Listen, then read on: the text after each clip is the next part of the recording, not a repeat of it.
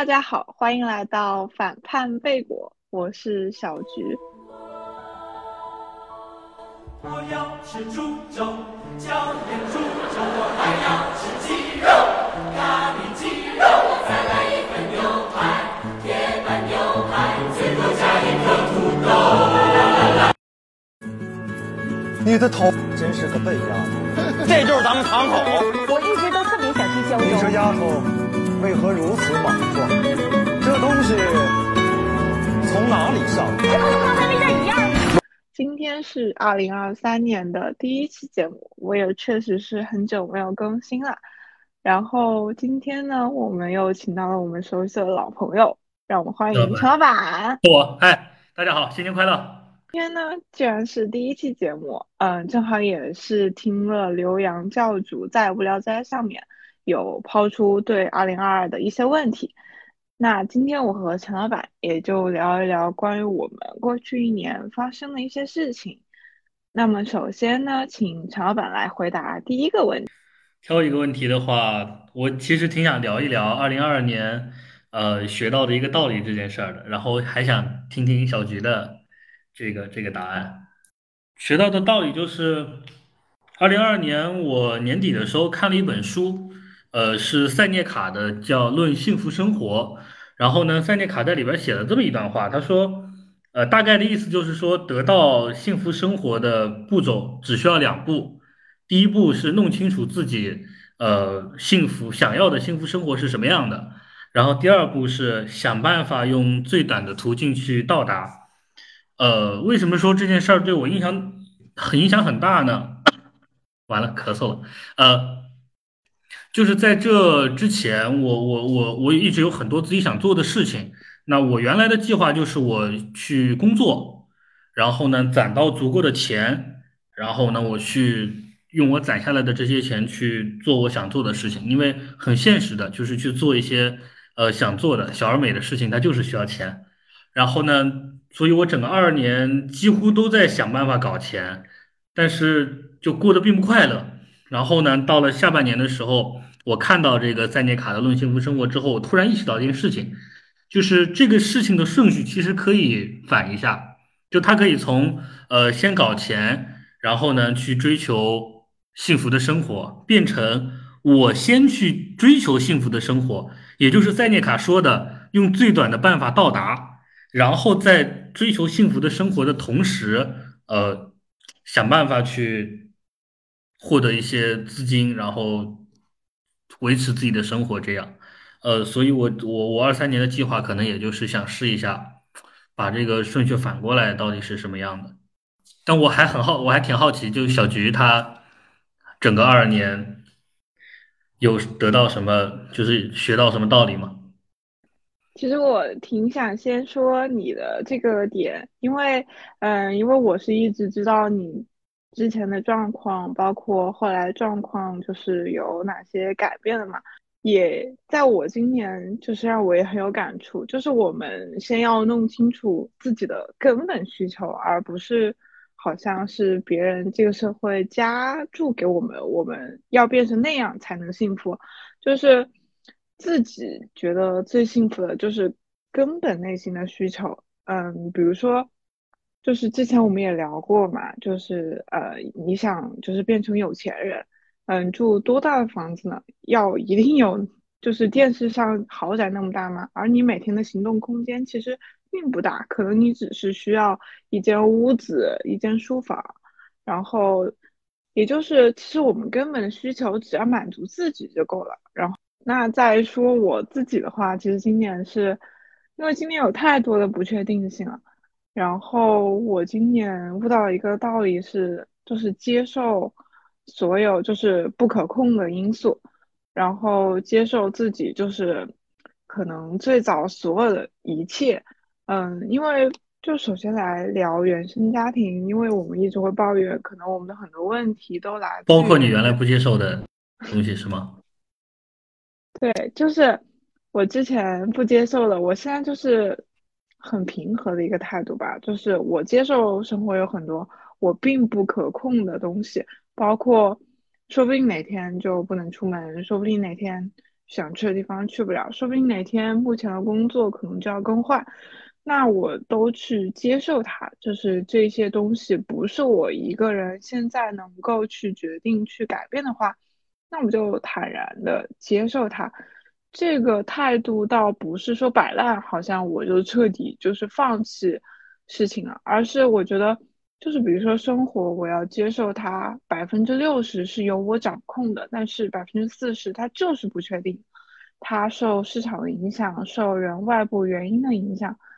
那既然这样，我为什么就是要跟剩下那百分之四十一直在做抵抗呢？我觉得自己这样的话，就好像。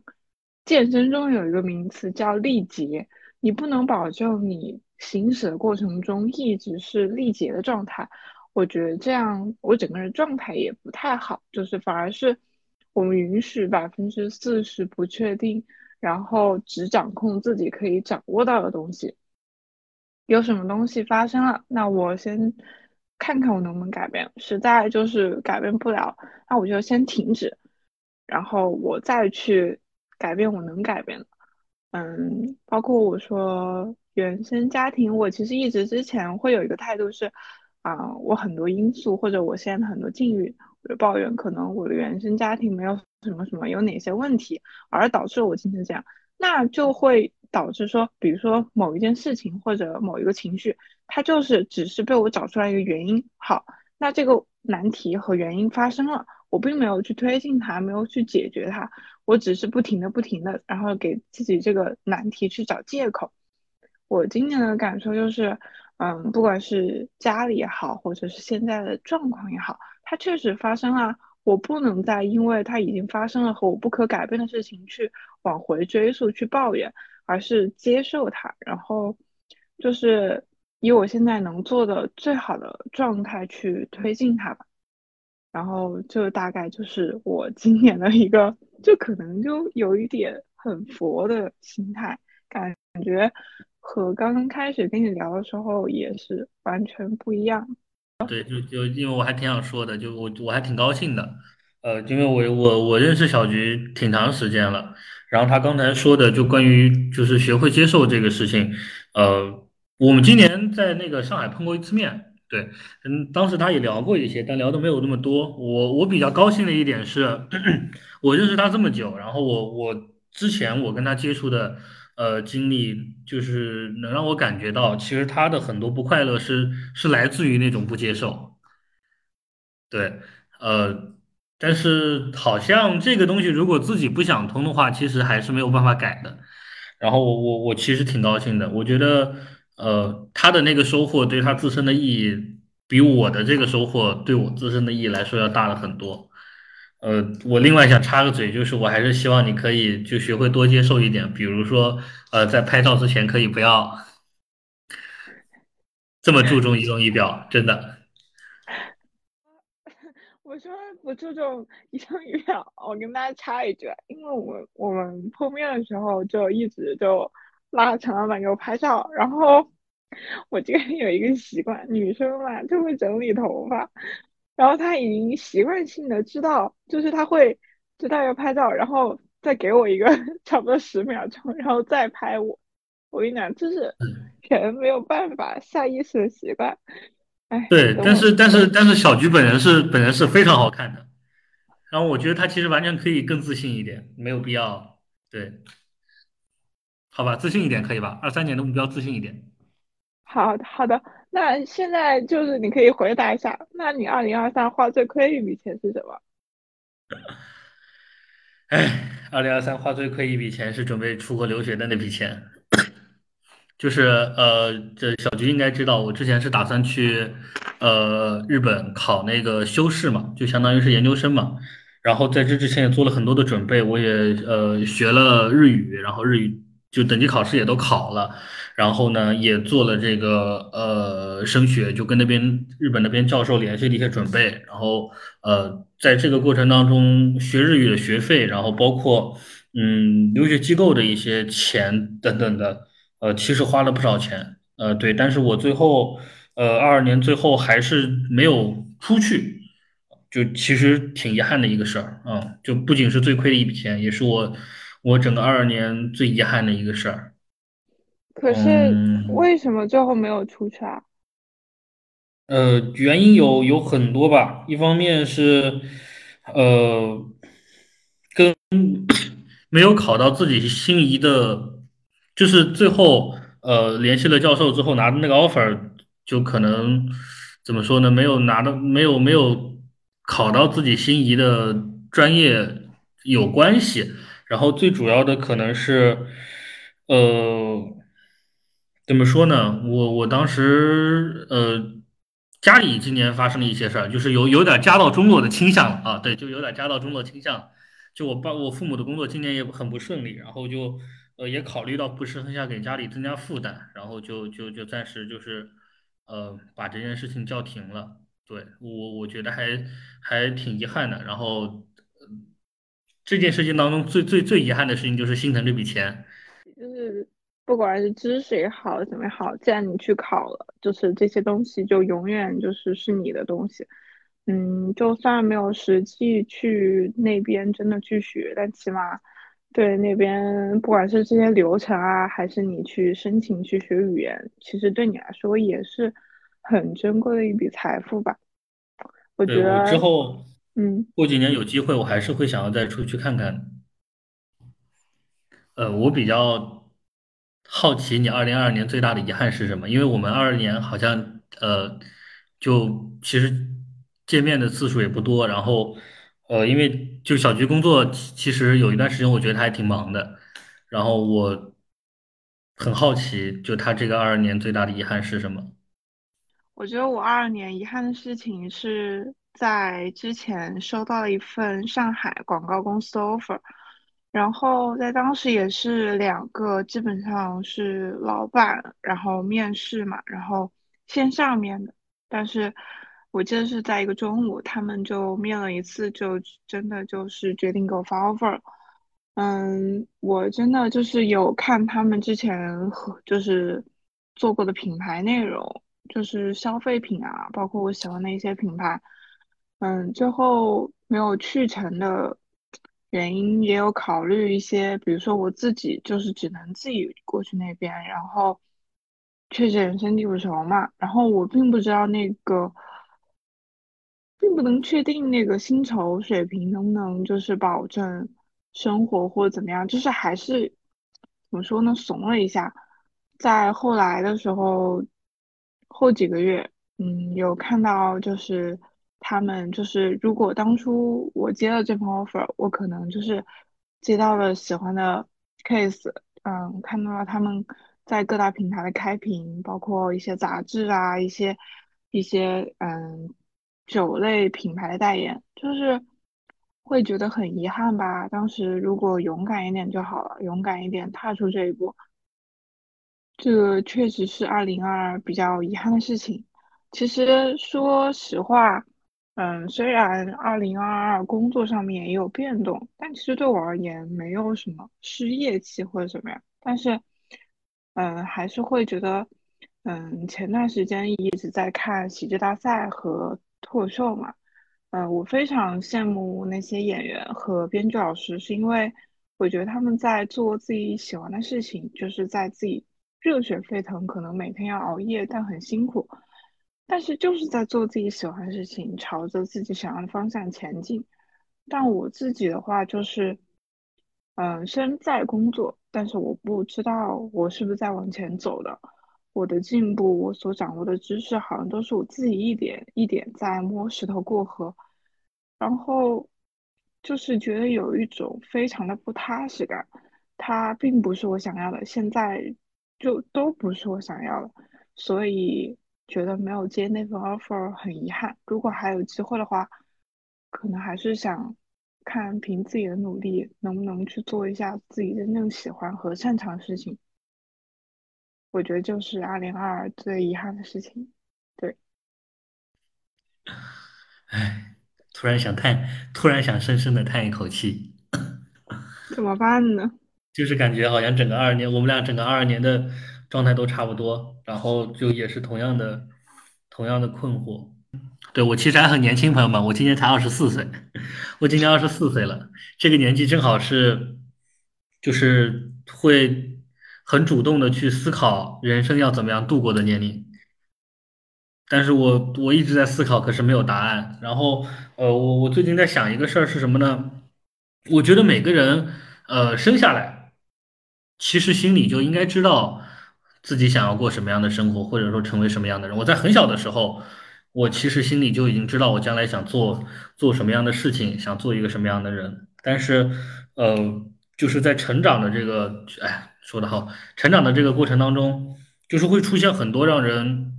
困惑的东西，那如果把这个，因为大家很很很喜欢把这个成长这件事形容成人生人生之路嘛，那把它当成一条路的话，我觉得这些呃困惑的，然后呢呃乱七八糟的选择，就像这条路上的路标，它指向着各个不同的方向，然后我知道我走的这条大路的终点是我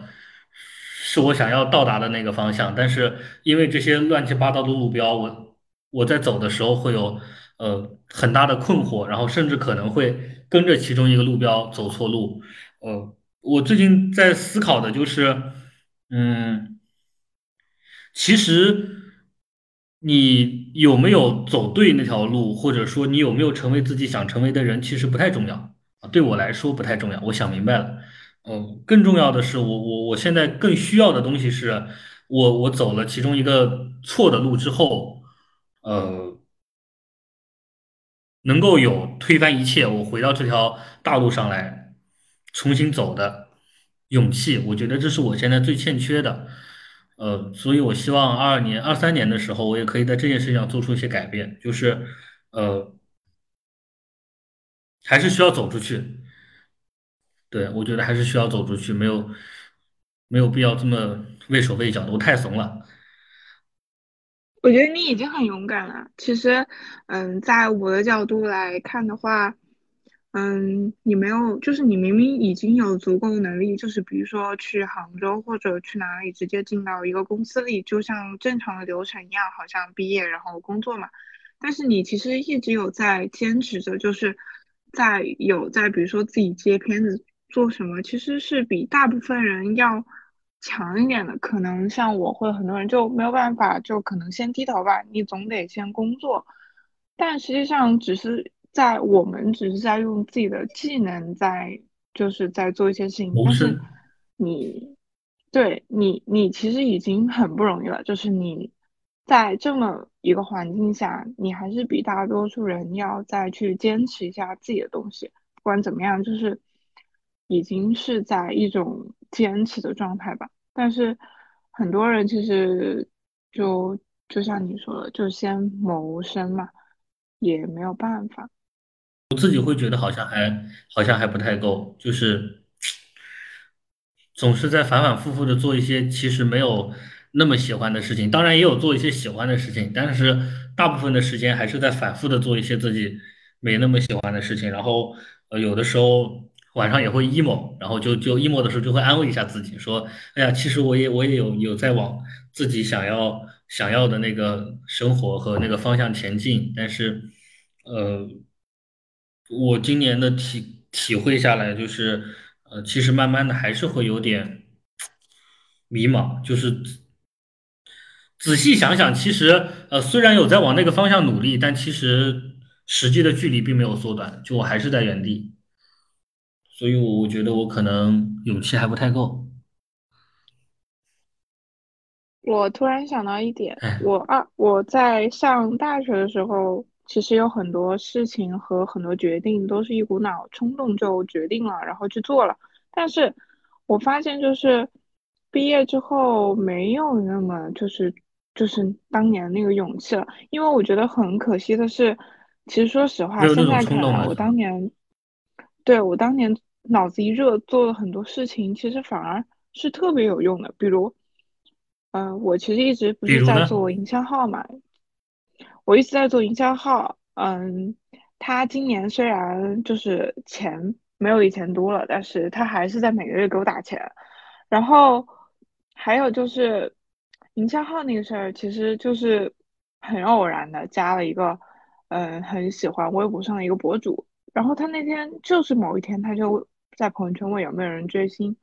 就是他需要一个就是嗯追星娱乐圈相关的博主内容运营，然后我其实根本就没做过，但是那个时候我追星嘛，我就一股脑就告诉他，我那个时候甚至都不知道他会不会给我钱，然后这件事情就一直到了现在。嗯，我曾曾经有接过很多个广告，就是来钱来特别快那种。嗯，这是我非常冲动做的一个事情。还有一个就是之前，嗯，有做过艺人宣传嘛，也是一件非常冲动，说走就走的事情。虽然后面没有继续完成，但其实当时做了很多东西，其实是我自己非常认真做的。那么那些东西和经验，其实也有变成我工作、面试啊、作品集的一部分。然后包括后来有去呃艺术工作室或者是新东方有工作过，其实很多事情当时都是脑子一热就去了，但是好像每一件事情都给我挺好的回馈，反而现在就是今年我跟陈老板也聊了，嗯，因为我是一直喜欢彩虹合唱团嘛，其实在大学的时候，不管是去看嗯 live house 还是彩彩虹，有一年。就是我基本上每次都是脑子一热，说冲动，说买就买，说走就走。其实当时肯定没有现在，现在是工作嘛，就是可能经济状况也比当时好一点，但是就是没有大学的时候，就是脑子一热就要去干嘛。我发现是因为在大学的时候，我知道我不管干什么，我都会有一个底在那里，我还是要回学校去读书的。我的身份永远是一个有学生身份的，就是。资格在的，嗯，那现在呢？我在工作，嗯，好像我怕突然出什么状况，就像之前没有放开的话，要是万一被隔离了怎么办？万一就是去那边回不来怎么办？就是会担心非常非常多的问题，就整个人变得畏手畏脚。其实现在很多时候我是不喜欢现在这个状态的，因为我小时候会觉得，为什么当了大人之后好像就，嗯。有一点畏手畏脚，好像就担心这个担心那个。我自己甚至都没有。大学的时候，我大学的时候就感觉喜欢某一个东西，就是脑袋一热，然后眼睛在放光，可能就朝着那个方向去了。就是突然一下，就是想到什么就立马去做。嗯，那也希望我到二零二三年可以继续变成这种想一出是一出的小朋友。大概就是我今年想做的事情。嗯，我是老朋友，好羡慕你们这些年轻人。你也不是老朋友，今天不是你要去的吗？今年就是跟大家汇报一下，我和陈老板去了，就是彩虹上海彩虹合唱团，然后跨年演唱，就是也是演唱会吧，音音乐会，音乐会，对对，但是搞成演唱会了。哎，那这个音乐会是谁约的呢？是陈老板约的。我约的。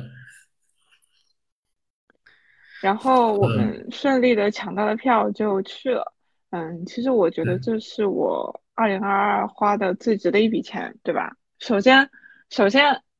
我记得我刚刚认识陈老板的时候，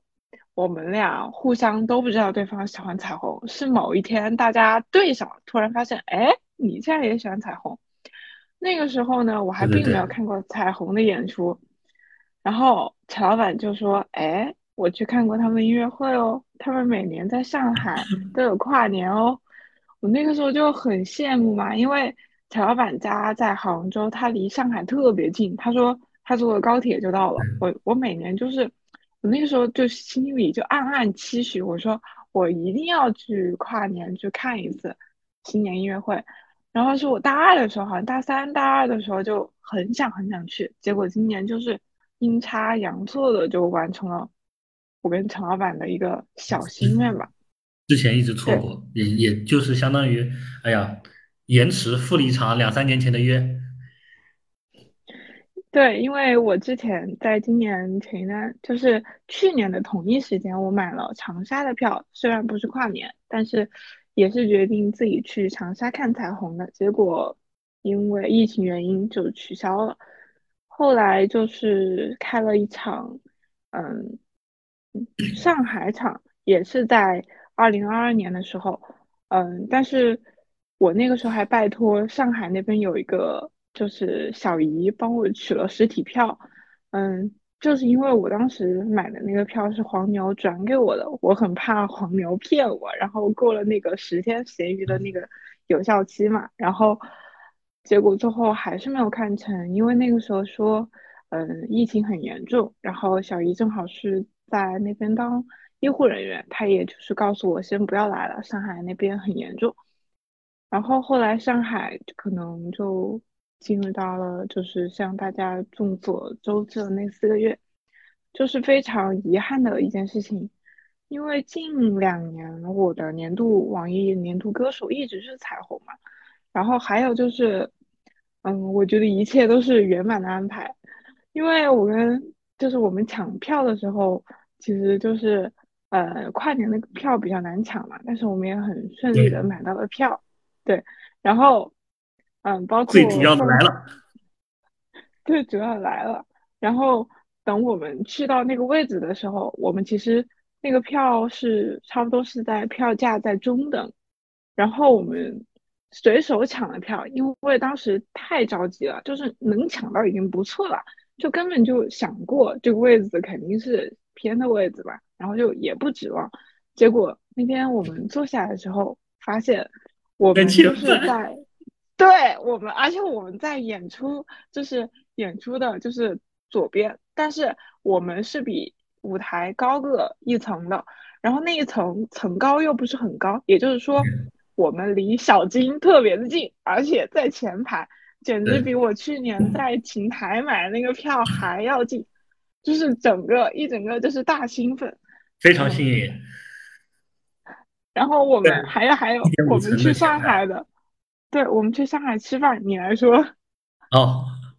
啊，这次的上海之行真的太顺利了。就是我们去上海吃饭，然后呃，就是我也很很多年没去上海了。我去了那之后，发现上海多了好多我我以前不知道的新店。所以在在决定吃什么，包括去哪儿的时候，我们都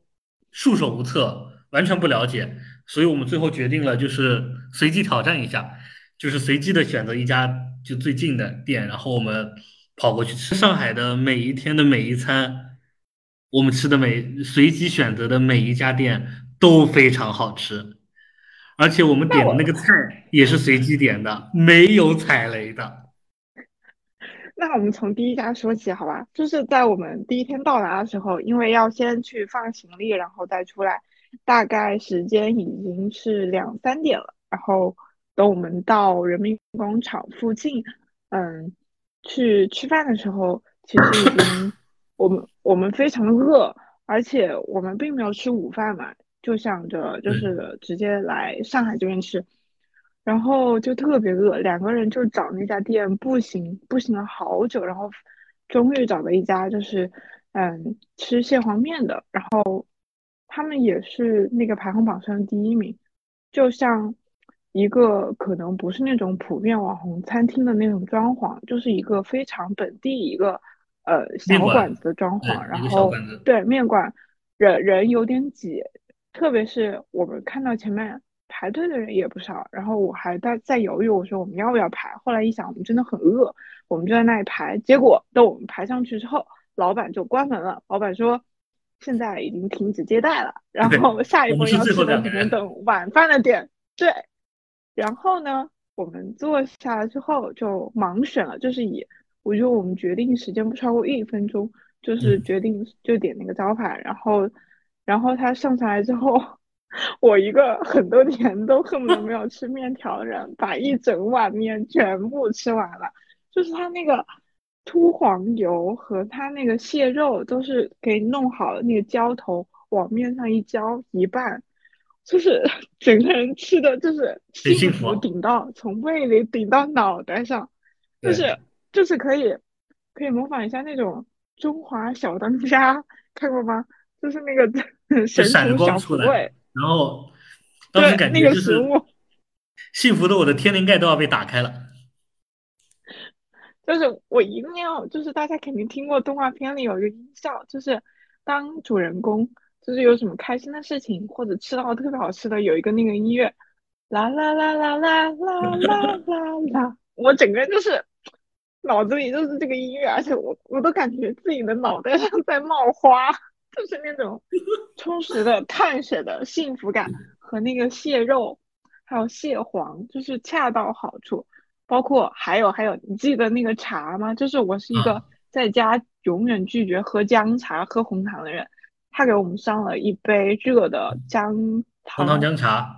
对，就是它又没有家里煮的那么那么浓，我整个人也是觉得，哎，真的好喝。然后，嗯，吃完了之后，就是两个人就巨撑，但是就是那个幸福感呐、就是一直一直在蔓延。然后当天我们就去看演出嘛，后来我们就确实，朋友们，这个还是要叮嘱一下大家，大家以，后要是去跨年，因为还是要提前订好车啊，真的打不到车。我们打车打了一个小时的样子。我们巨冷，在路边，就是，我回去之后发现，你知道吗？我的脚后跟都冻开了，然后就是剧痛，嗯，在酒店的时候剧痛，然后又没有带那种药嘛，是我回到家里这两天涂药，然后现在好了一点。嗯，然后我们在那个东方大学那边打车打了一个小时，主要是你知道有一个事情很绝望，是你出来嘛，然后零点了，地铁已经收了，全部是人，之，后打开我们的打车软件，前面排后等候两百位，就是整个就是整个人就是两眼一摸黑的状态。但是我觉得陈老板还是蛮幸运的，就是明明我们前面还有两百个人，但是突然一下订单就跳到了陈老板那。我这突然跳了一个订单出来，有人接单了，而且而且他也没有取消，他那个司机开了好远的路过来接了我们。对，哎，就是一整个幸福。然后，呃，因为当时我们坐上车之后，那个司机师傅还说说，呃，很多人不是在新天地我那边打不到车嘛，司机他们今晚想赚钱，基本上就是按人头算，一两百多少个人，然后上车要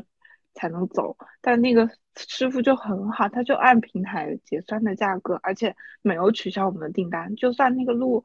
就是开了好久啊，可能还有点堵就新天地那边还有点堵，但是他还是把我们送到了位置。然后我们下车的时候就跟他说了新年快乐，我能感觉到那个师傅也很开心啊，就是跟我们说，新年快乐。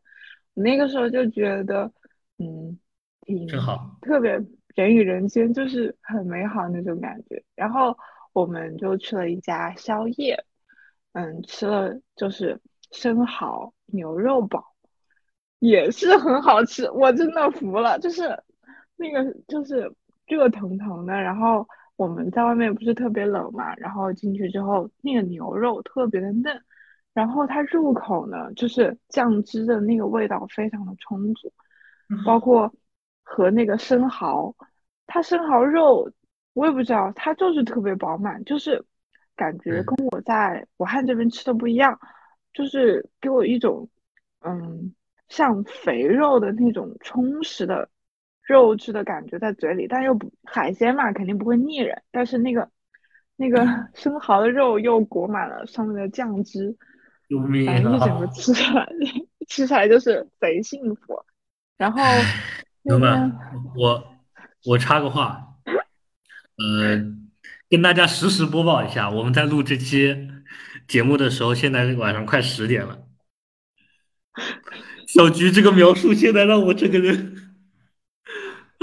口水流下来了，救救我！然后我记得我当时其实已经很困了，但是吃到那个热乎的，真的很幸福。而且我本人呢是不吃宵夜的，那真，的是我二零二二零二二不对，二零二三年 第一顿宵夜。我二零二二年一整年都没有吃过任何宵夜，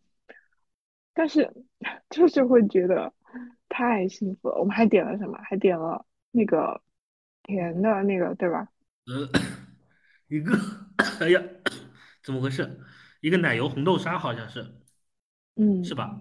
那个还点了一个。青菜，呃，对，还点了一个我们俩爱吃的油麦菜。哎，我跟乔反健在大学的时候，经典的蔬，菜啊，经典经典的就是油，麦菜。出去吃饭的经典蔬菜。对，我跟乔反健在大学的时候，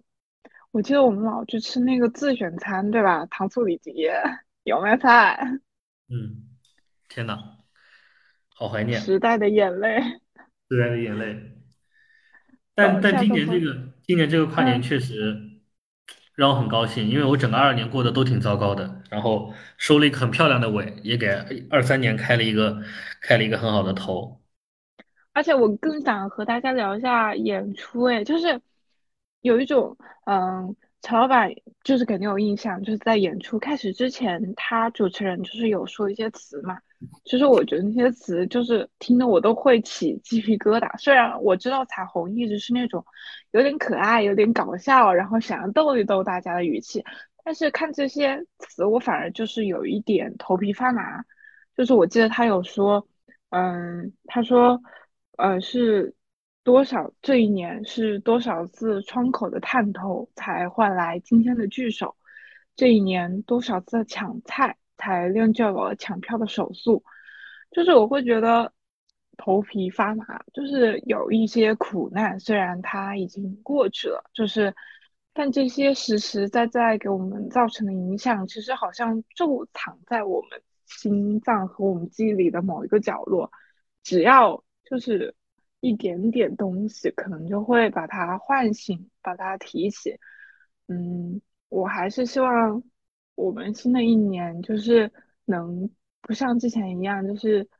好像一直要把苦难藏起来，就当做它好像从来没有发生一样。我们很多的平台好像都不允许描写或者说一些什么东西，但今年包括这几年真的是太难了呀，就是还就是连苦难的输出和描写都不能有的话，我觉得是一件挺讽刺的事情。还有就是彩虹的作品，就是从《白马村游记》和《星河旅馆》嘛，就是就很像带着你去旅行了一下，就是你身临其境的带你去浙江某一个小渔村去感受了一下。嗯，我是觉得在彩虹的每一首作品里，你都可以找到你自己。嗯，还有我觉得音乐永远是最好的解药吧。就是当熟悉的歌、熟悉的那些词出来的时候，会觉得嗯，什么都值了。有什么好遗憾的呢？就是在跨年晚上，二零二二年的最后一天，我还是坐在这里了，就是有看到我最喜欢的乐队，去听到他们唱我的年度那些听了好多遍好多遍的歌，以及最后就是大家不是一起倒数的时候，看见金老师说新年快乐和全体彩虹合唱团的成员就是在台上跳起来了嘛，就会觉得真的有被治愈到。我觉得我们还是需要一些这种 人类精神的共振。就是还有一件就是特别我想说的是，因为大家这个情况都是嗯，可能刚生病刚好，但是咳嗽不止嘛。整个音乐厅就是全场几乎一直有人咳嗽，就是大家就是感觉非常的难受，然后又不想破坏这个音乐厅那种表演的氛围，大家就一直在忍着，就会感觉大家都尽力在忍住咳嗽，但是这个东西不可能完全忍住。然后我记得金老师说，嗯，大家忍住，我知道大家有可能忍不住，但也没关系。然后我有我还，会听到台上。对，台上的有人在唱歌的，也有在咳嗽的，在那种间奏的时候，我就会觉得特别不容易吧。能在今天好不容易我们等来了好消息，好不容易就是我们能看到彩虹的演出，大家所有人就已经其实是身体抱恙的情况，嗯，还是想要在这里如约而至，就会觉得是一件嗯非常不容易，但又非常值得的事情。然后我觉得明年可以的话，明年我还要去看彩虹。希望明年能抢到票，太难抢了抢不到，抢不到，我们也可以买黄 黄牛了啊！对不起，金老啊！师，不应该买黄牛票。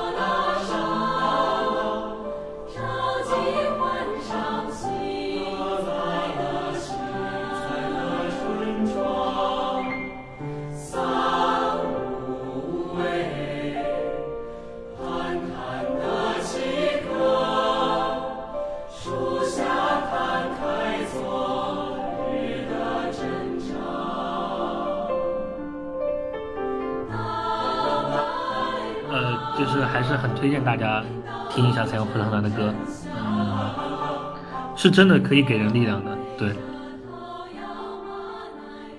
他们就是有很多高雅的作品，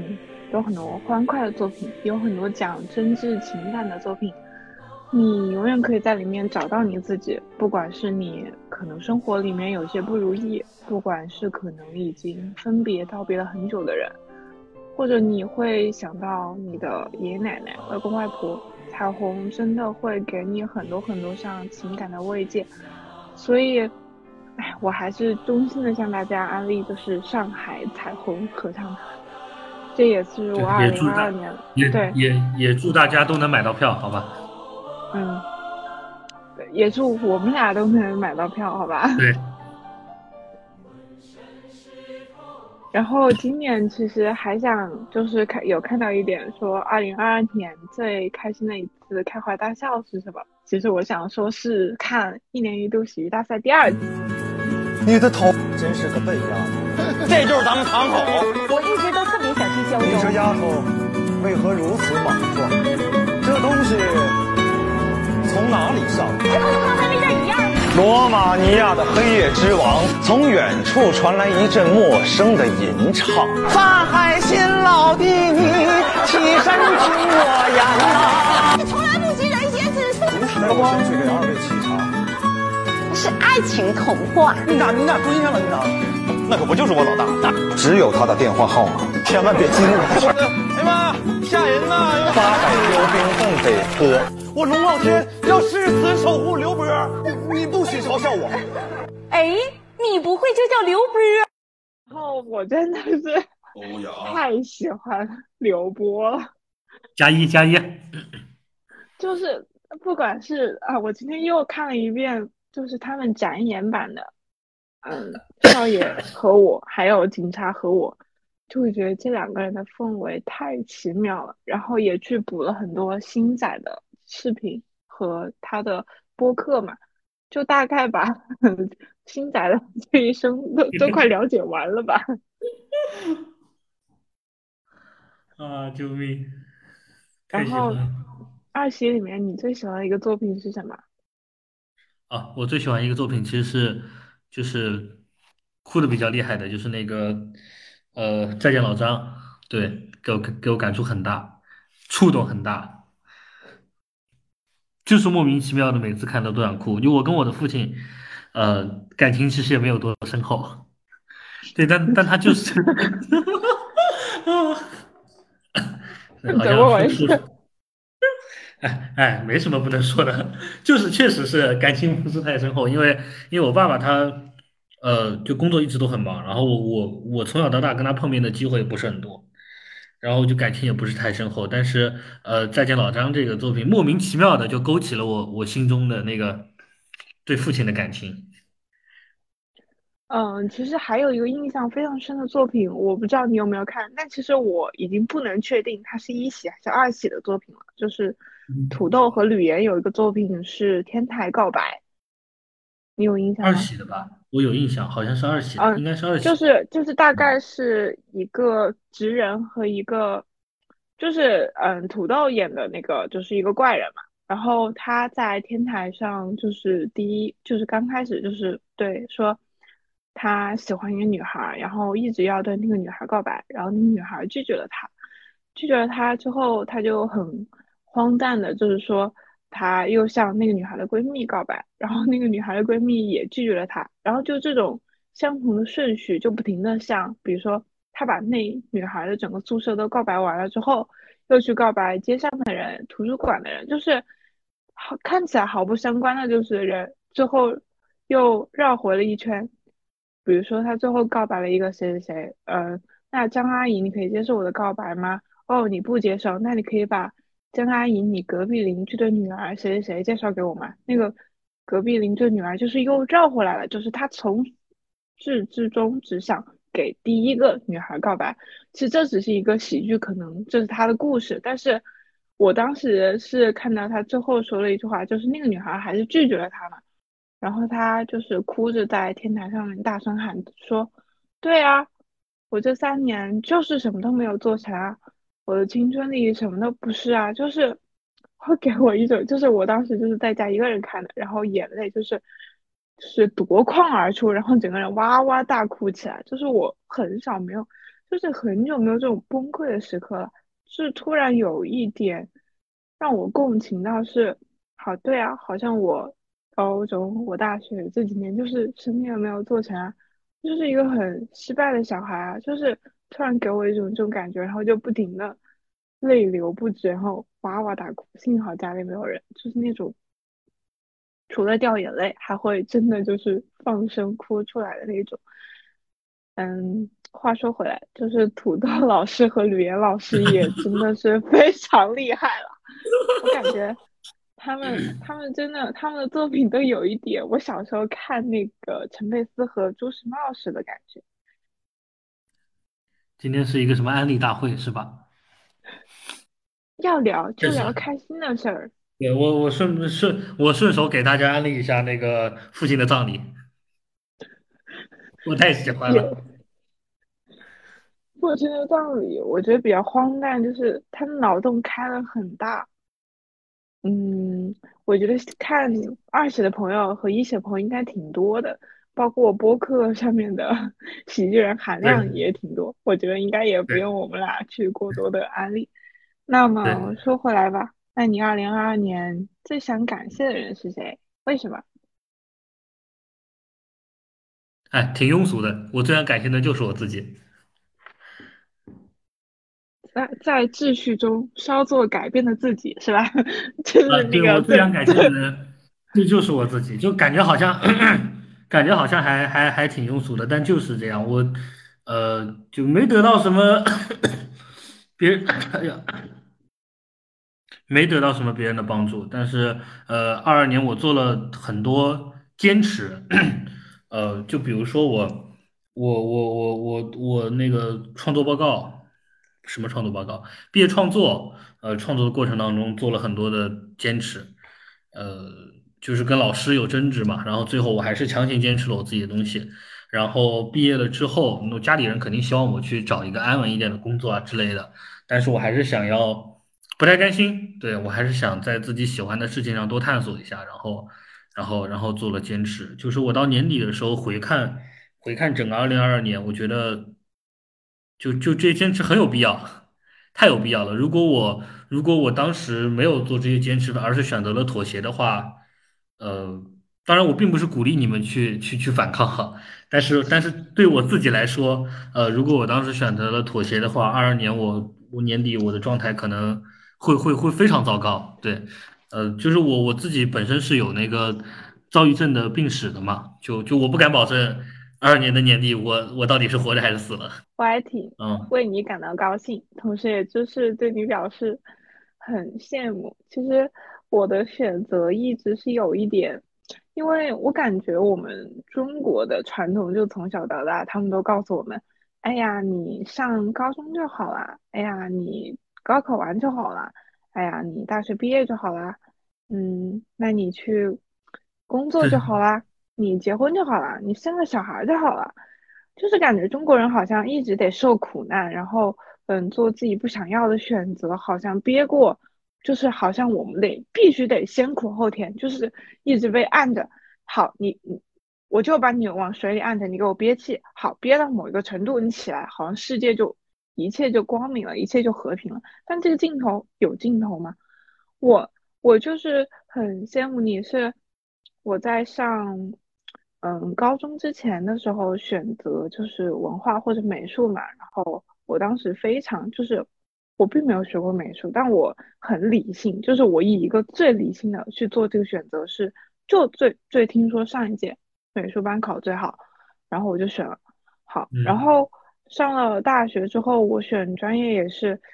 选学校也是我的那个嗯艺术艺考的老师帮我选择，他说。你不是不喜欢画画吗？你不是不喜欢吗？那你就选戏美吧。好，那我这个专业读到最后，就是，嗯，其实这个专业挺有意思的，但是我本来我忘记了从源头开始我就是不喜欢的，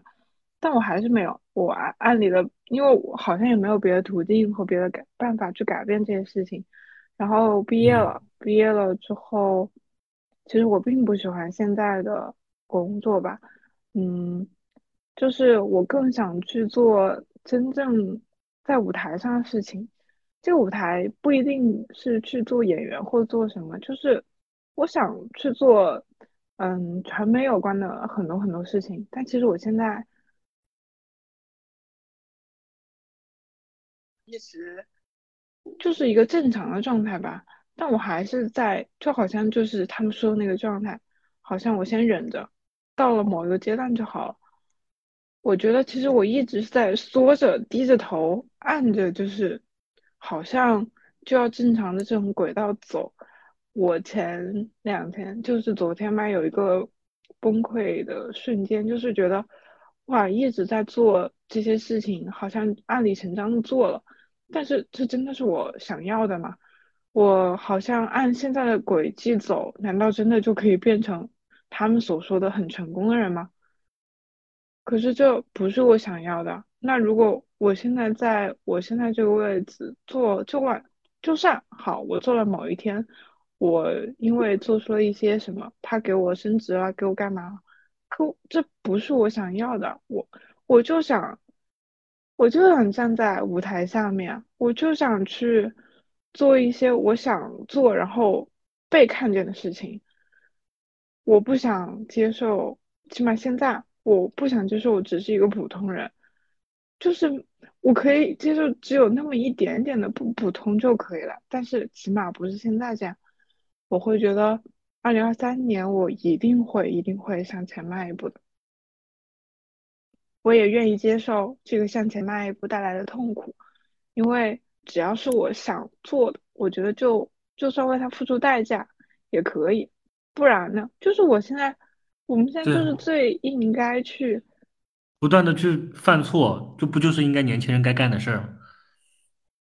那不然呢？等到我们都，可能在某一个？公司做着不喜欢的事情，但是又不能放弃当时的薪水，又要去还车房贷，又要可能到时候会有家人，会有小孩，那我那个时候还更没有机会去做我想要的事情呢。我只活着短短的人生，哎，我小的时候一直在被安排，我读书的时候也在被安排，那我为什么现在可以掌握了，我还要被安排？这个安排是社会给我的吗？是谁给我的呢？我我觉得很多时候是我自己给自己的束缚。我觉得就是就是还是觉得，要先去打。破它，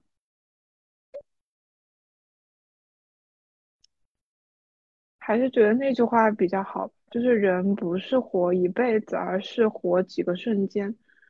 我相信有一些人，比如说今年的，就是星仔，或者是很早一六一七年的薛之谦，就是他们会有一段特别意气风发的时候。嗯，除了鲜花和掌声，更多的是他们在就是耗尽了好像自己最后一滴血去去创作，去表达自己想要的东西，而这些东西还真的就是可能被很多人去喜欢了。我觉得人这么一辈子有那么几个瞬间就够了。嗯，也不算题外话吧，其实还是延续了刚才最想感谢感谢谁那个事儿啊，就是，嗯，抛掉二零二二年这个前提条件来看，其实我我我最想感谢的是是我那个没什么接触的爸爸。我我突然意识到，我突然想到了为什么为什么今年就突然好像被激发了这种对父亲的爱，是因为我在写毕业的创作报告的时候，就是他他他要感谢嘛，我那天怎么想我都感谢想不到我要感谢谁，然后那天晚上我突然想起了一件很久很久之前的事情，对，我希望我的爸爸也能听到，但但但你但他可能呃想不起来这件事情，就是在我很小的时候的一件事。我们家的附近呢有一条江，就有一个江堤。然后呢，我小的时候，我们家吃完饭，我爸爸总会带着我，就是去那个那个 江堤江边散步。我印象很深的一件事情就是那个那个江边上有一个呃，就是阻拦防止人掉下去的这么一个小平台。呃，对那个时候的我来说，那个平台非常的高。呃，就就我它它是超过了我头顶的那种，呃，因为那个那个那个平台的存在，其实我一直不知道，就是江的那边到底是什么。嗯，它虽然不高，但是我爸爸是绝对不可能，绝对不可能让我爬到那个上面去靠近它的，因为它没有护栏，它只是一个没有任何防护的平台而已。但是有一天，我们像照常一样吃完饭去散步，我那天不知道怎么回事，我就跟我爸说：“我说，我说我想看看，我想上去。”我也不知道我为什么这么说。然后我爸做了一个很惊人的举动，就他把我一把抱起来，然后放到了他的肩膀上。嗯，如果我没有记错的话，那应该是我人生当中第一次有腿软的感觉。但是我终于看到了那个河的对岸到底是什么。这件事情在后面的很长一段很多年里面，对我的影响都很大。然后，但我也忘了他一些年。我我今年写创作报告的时候，我突然把这件事情想起来了。呃，跟这件事情相关的。还有一件事情，就是我，呃，小菊应该知道，就是我，我其实很早就有做创业啊，然后，呃，就还挺过过挺辛苦的一段时间的。然后有一天晚上，呃，有一天晚上的时候，在街头就很晚了，那个时候凌晨在街头就是游荡，一一边 emo 一边游荡，因为可能呃项目有些问题啊什么的，然后遇到了一个扫地的一个阿姨。然后呢，坐着跟他聊了一会儿。阿姨当时问了我一个问题，她说：“她说你爸妈，你的你的爸妈怎么会放心啊？让你，让你，让你，让你出来？然后她说你一定很优秀吧？”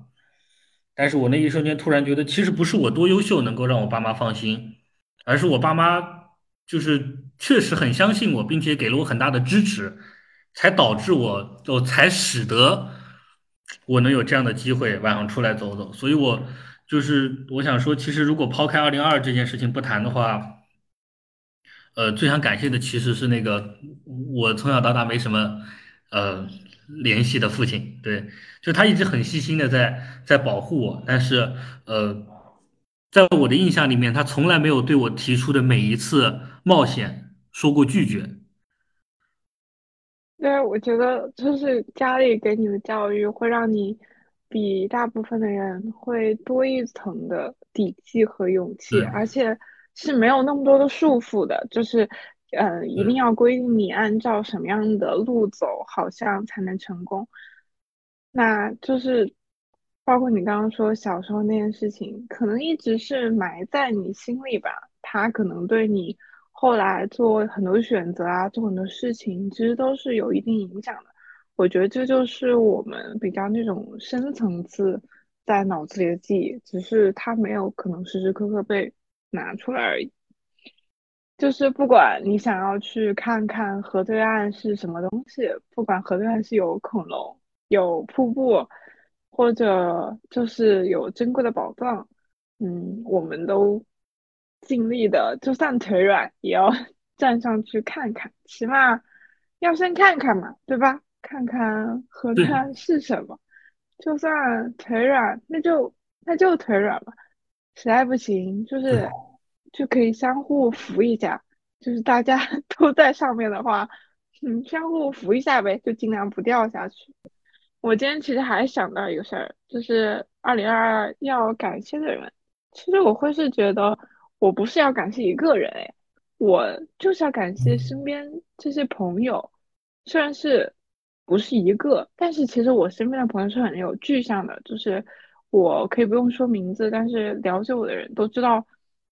我比较外热心冷，就是我真正认定的人其实特别少。但是我双子座的特质嘛，就是对大家都特别的热情，而且我很能体察到对方想听什么，我会照对方的说。但所以，我内心真正认定的朋友不多。今年，我就今天突然想到一个事情，就是今天也是稍微有点肚子痛，然后想到我大学的时候，在某一个冬天。特别冷，因为我们学校在郊区的那边，然后会比室内的温度还要低。然后武汉本来就已经冬天够了，然后那边风又很大，我们的教室也不开空调。在一个早晨，就是我肚子特别痛，嗯，生理期嘛，然后也早课没有吃早饭，我就和我另一个朋友聊天，然后我另一个朋友问我在干嘛，我说我说我在痛经呢。然后他就知道我又痛经，我没吃早饭。过了一会儿，我看窗口有个人，然后就再一看是门口，门口就是陈老板给我就送早餐过来了。就是为什么会想到这件事情呢？就会觉得很，就觉得自己很值得。不论什么，还有这么一件事情啊？嗯，你看陈老板都忘了，但是。嗯，因为我那个朋友就是我从小一起长大的嘛，然后我也带他和陈老板吃过饭，然后大家互相都认识，好，大家互相都认识，然后他就他就偷偷给陈老板发消息，陈老板就是在 寒风中给我送来了早饭，然后嗯，我当时那一刻就是 就觉得很奇妙，就是。还有就是，呃，因为我常常自己去健身，或者很多时候其实都独来独往。我的那个朋友有一个习惯，就是他一定会问我到家没，然后我没到家会给我打电话，一定要确认我到家了。其实我们每天有时候忙起来都不会互相干嘛联系啊，或者是只是偶尔说几句话，也不会很深层次的去交流。但是他永远会就想确保我到家没，我安不安全，我，嗯，大姨妈。来了是不是痛经？就是会觉得他稳稳当当的接住我了。还有就是陈老板吧，陈老板就是，嗯，我跟陈老板其实一直是，呃，我在武汉，他在杭州嘛。然后我发现就是这一年，但凡有情绪崩溃的时刻，包括 感染病毒的那天晚上，我就我就我就跟他打电话。然后边哭，可能话都说不清楚，但是好像很神奇的就是，只要是在崩溃的时候跟他说完，嗯，之后这件事情好像就好一些了，好像就解决了。就是有无数个 蹲在家楼下 哭，哭完的瞬间又被他逗笑，然后又上楼吃饭，就是对我听我听过他各种不同时期的哭声。我的就是我的二零二二，好像有很多个这个瞬间。怎么说？就是我很感谢有些朋友，他稳稳的接住了我。嗯，我就是时常会拥就为我现在拥有的一切东西而感到庆幸，就是很珍贵啊。这些情感的东西不是用钱买来的。因为我今年还学到一个概念，我之前不是一直说。我才不结婚，或者是我才不怎么样，我才不怎么样。但其实今年我发现，那只是因为我是一个懦懦夫。就是，嗯，咱们比如说买东西，或者是呃买服务，我们是不是用金钱和货币去交换，对吧？那是我们买到的物件。还有一种东西呢，叫做情感货币，就是你我们人之间建立起来的关系，它不是说，比如说。呃，我用金钱，你虽然用金钱老了之后可以买一个保姆照顾你，但是，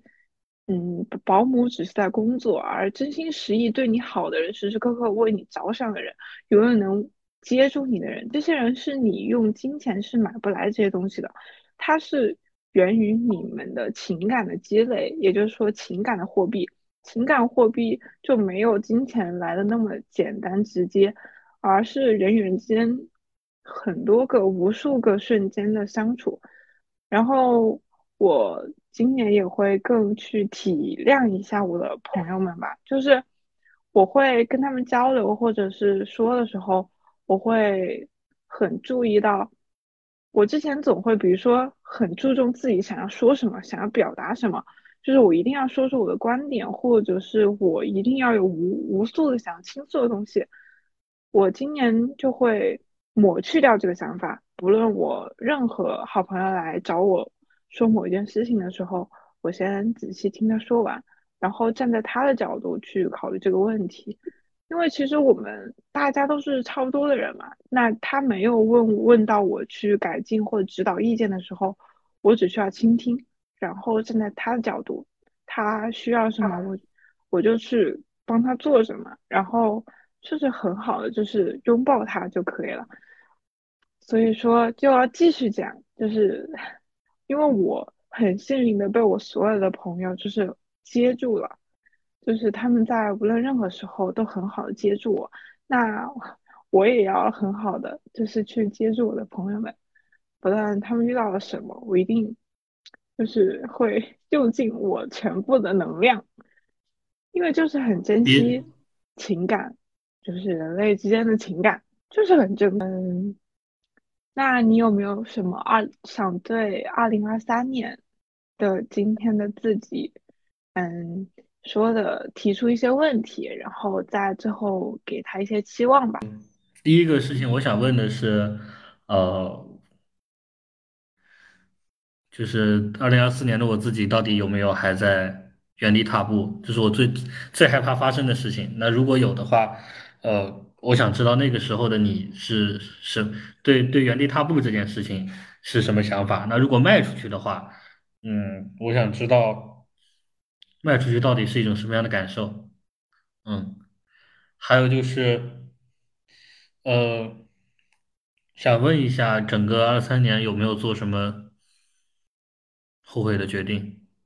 我想知道我，嗯，明年这个时候二十四岁的小曹，你有你有跨出新的一步吗？嗯，你有去打破现在你不想要的环境吗？嗯，你有稳稳的接住身边的人吗？嗯，如果这些都没有的话，也没有关系。嗯，我记得去年的时候，我给自己写了一封 QQ 邮件，他问的是，嗯，你现在开心吗？你要最爱你自己哦。那我给二零二四年一月五号的小曹说的一段话，就是，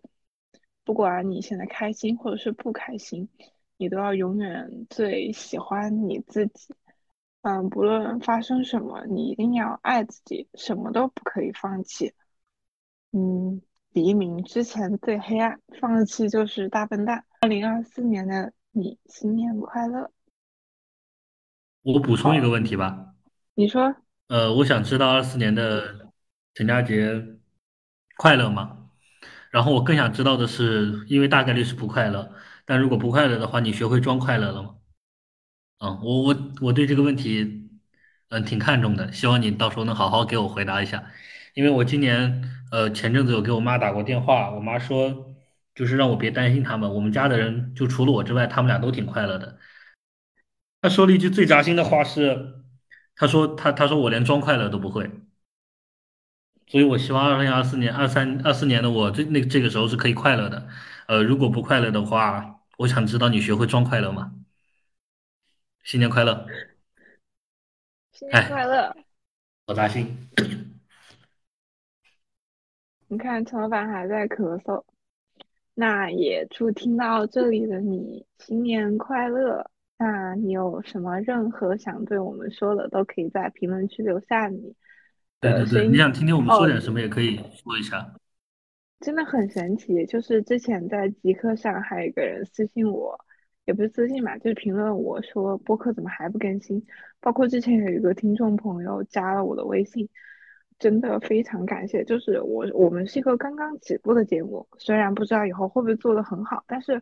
我二零二三年一定会把这件事情坚持做下去。现在可能什么都还不太完美，但如果我们的声音能够陪伴你一小段时间，也就是我们觉得最幸运的事情了。那也欢迎你，嗯，不论在哪个平台都多和我们互动哦。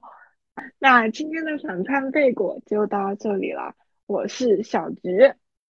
今天的反叛贝果就到这里了，祝你新年快乐！然后就听到这，就听到这里的你可以做个好梦，不要失眠，多吃青菜，然后注意身体，注意保暖，也别忘了吃肉，也别忘了吃肉。不可以再生病了。那希望新的一年我们多多见面。好，那拜拜喽，拜拜，拜。别送我说再见吧，故乡已在身后了。你不要再想起我，请别送我，